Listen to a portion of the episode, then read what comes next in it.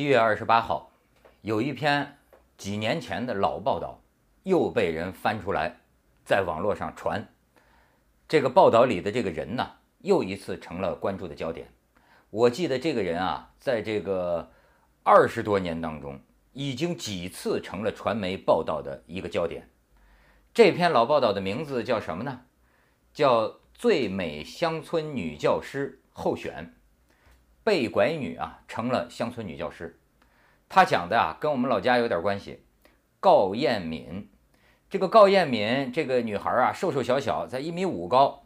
她当年呢，这个去河北打工，打工呢，在这个石家庄火车站碰见两个女的，这俩女的跟她说：“哎，我们介绍你这个，呃，去找工作。”她就被骗了。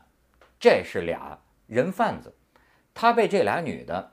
四天里转了三手就卖，先卖给这个三个男的，三个男的又转手卖给两个男的，两个男的又转手卖给一个男的。在这个过程之中，他是被强暴啊，被这个虐待，那真是痛不欲生，以至于最后啊，就当她的这个买她的她老公，就是她老公的爸爸，就是她公公啊，当她公公拿着两千六百块钱出现在她面前的时候。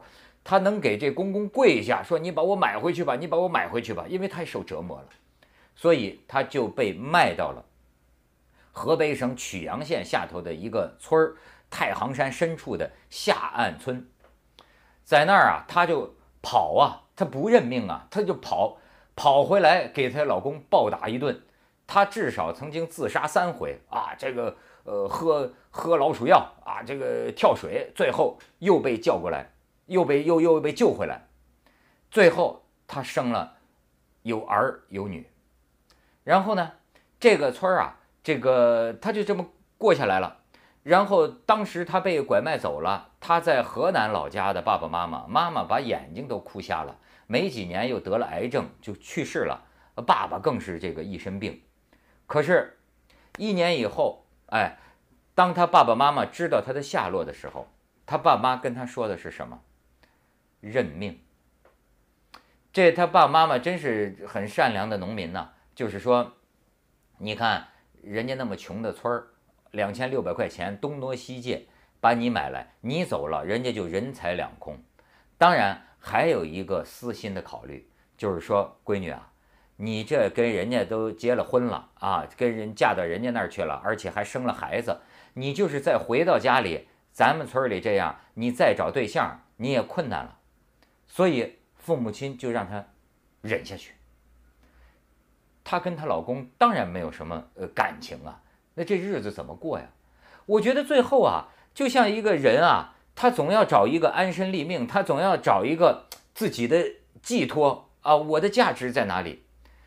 最后这个村儿啊，有个孩子上学的问题啊，要到七里地外的一个小学去上学，高年级还行，低年级的孩子怎么办呢？所以呢，就在他们这个下岸村设了个教学点儿，谁当老师啊？村里唯一的一个初中生就是高艳敏，所以高艳敏就当了这个所谓的民办老师。呃，一个月甭说一个月工资了，一年工资两千块钱，一个月不到两百块钱。哎呦，他对这孩子可是尽心尽力。孩子这个辍学不上学，他就一次一次的找着孩子回来上学。孩子不够钱买课本，他拿他自己的钱给孩子这个。买课本，所以，二零零六年的时候，他被这个媒体注意到，写这个表扬稿啊，赞颂他呀，然后一下子，哎呦，他成了二零零六感动河北十大什么年度人物啊，这家伙一个榜样。可是我也记得，那个时候有一个杂志，哎，叫《南风窗》。南风窗杂志的记者突破艰难险阻，最后写了一篇受到大家赞赏的报道。这个报道的标题就叫《尴尬的榜样》，因为他就揭出这个事实啊，这是个被拐妇女啊，但然后现在又成了这个 啊，这这个先进的人物。可是这个争论对于高艳敏来说意味着什么？她被拐的十二年来，受到村里人的监视，怕他跑了。他成名了之后呢，受到这个县里啊有关部门的这个监视。为什么？因为这个报道一出来，人家非但啊没没是不是感动于他呀？可是就骂这个当地的这个呃政府部门啊，说这是个被拐妇女，而且骂的是就说你暴露出来什么？你这个地方这个呃农村的孩子辍学的问题啊，农村的孩子这个没钱买课本的问题等等，所以以至于哎呦这个呃他当地的这个教育部门说那怎么办？因为这个报道要把高艳敏给炒了。就是说，咱们不要这个教学点了，哎，都都孩子都到那边上学去，叫高艳敏也别让他当老师了，免得让人发现我们这儿乡村教育的弊端。结果最后是在舆论压力下，这个县里的教育部门才说，哎，那还保留这个教学点，哎，高艳敏你还是当这个老师，而且就是阻拦记者采访。所以那个时候有人看着高艳敏是不让他接受外边记者的采访。你看围绕着他发生的。这个事儿，我觉得这个这里边有一点，就是这个我几十我也是二二二三十年前新闻系毕业，我们当时学的新闻学啊，叫做无产阶级新闻学，就是开篇儿就是说啊，说资产阶级所谓客观报道的那一套，那是资产阶级的新闻观，世界上就没有绝对的客观公正。世界上就没有绝对的第三方立场。你仔细琢磨，他那个字里行间、拐弯抹角，你总能透出来，这个记者本人他总是有立场的。可是今天想起来，我当时学的时候忘了问一个问题，就是啊，对这个说起来啊，无产阶级新闻学很深刻，对，可是能不能因为没有绝对客观的报道，我们就干脆啊，别要客观报道？能不能因为没有绝对的这个所谓的这个中立的第三方的一个立场和视角，我们就干脆啊，呃，非左即右？所以，其实我们学的新闻学，很大程度上今天看起来啊是宣传学，但是你看宣传就容易啊，三十年河东，三十年河西，到时候翻出来你就要出丑，你就要玩线了。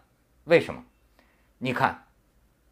如果你是像南风窗当年的报道，我就客观报道嘛，这里头恶就是恶，善就是善，对吧？他这个做教师，他这么样的这个尽心尽力为孩子，哎，他就是善。可是难道不论是非了吗？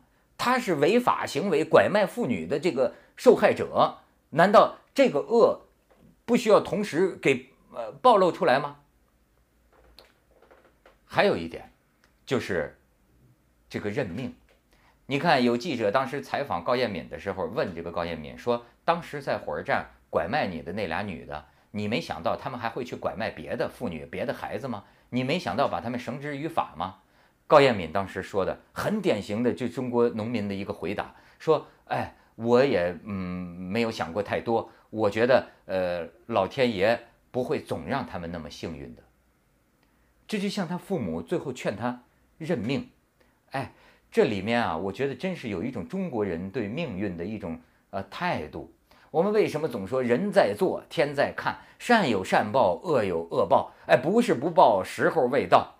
实际上是对于啊这个靠法度，靠这个这个这个法治，哎，人间的这个公平啊，经常让我们感到无可奈何。所以呢，这个祖祖辈辈的这个受侮辱与受损害的这个人，他们往往就是认命啊。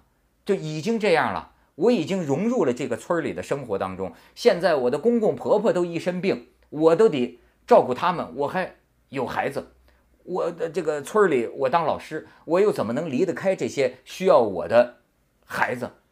你看这个里头，所以我想给大家念两个这个跟帖，我觉得挺说的挺绝。有一个跟帖说，在科幻作品里有个感动国，大地震感动。动车出事儿感动，飞机失联感动，沉船感动，被拐妇女成为山村女教师感动，女子被电梯吞没前拖出幼子感动，感动感动。然后第二个跟帖，一个被拐卖到大山里的女人被强奸，被自呃这自杀多次，出逃多次未遂，最后屈服。终于在跟公公婆婆相处过程中产生了感情，并成为乡村教师。最后媒体来赞美这个乡村女教师。这种变态的价值观里传递出来的是：不论如何强奸，只要最后被强奸者屈服并配合，便值得赞美。这种反人类的观点真让人绝望。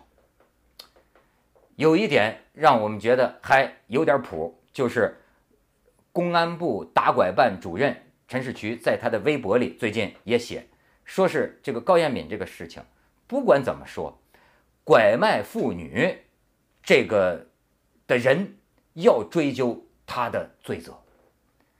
可是我不禁又想起秋菊打官司，有的时候啊，中国那些个。